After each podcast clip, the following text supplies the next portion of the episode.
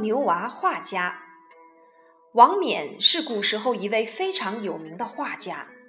他小的时候家里很穷，他只读了三年书就去给地主家放牛了。王冕是个爱学习的孩子，他总是一边放牛一边找一些书来读。王冕不仅喜欢读书，还很喜欢画画。他经常用小树枝在地上画画，看见大黄牛画大黄牛，看见鸟儿画鸟儿。一个夏天的傍晚，刚下过一场大雨，王冕又到湖边放牛。夕阳洒在湖面上，湖里的荷花沾着圆溜溜的小水珠，非常娇美。王冕看得出了神，心想。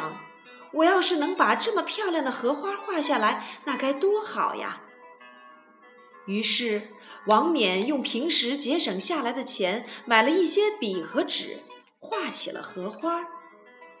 刚开始，王冕画的荷花一点儿也不像，可是他没有灰心，鼓励自己说：“坚持画下去，一定能画好的。”王冕。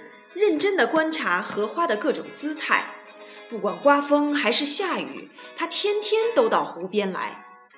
经过很长时间的练习，王冕画出的荷花就像刚从湖里摘的一样。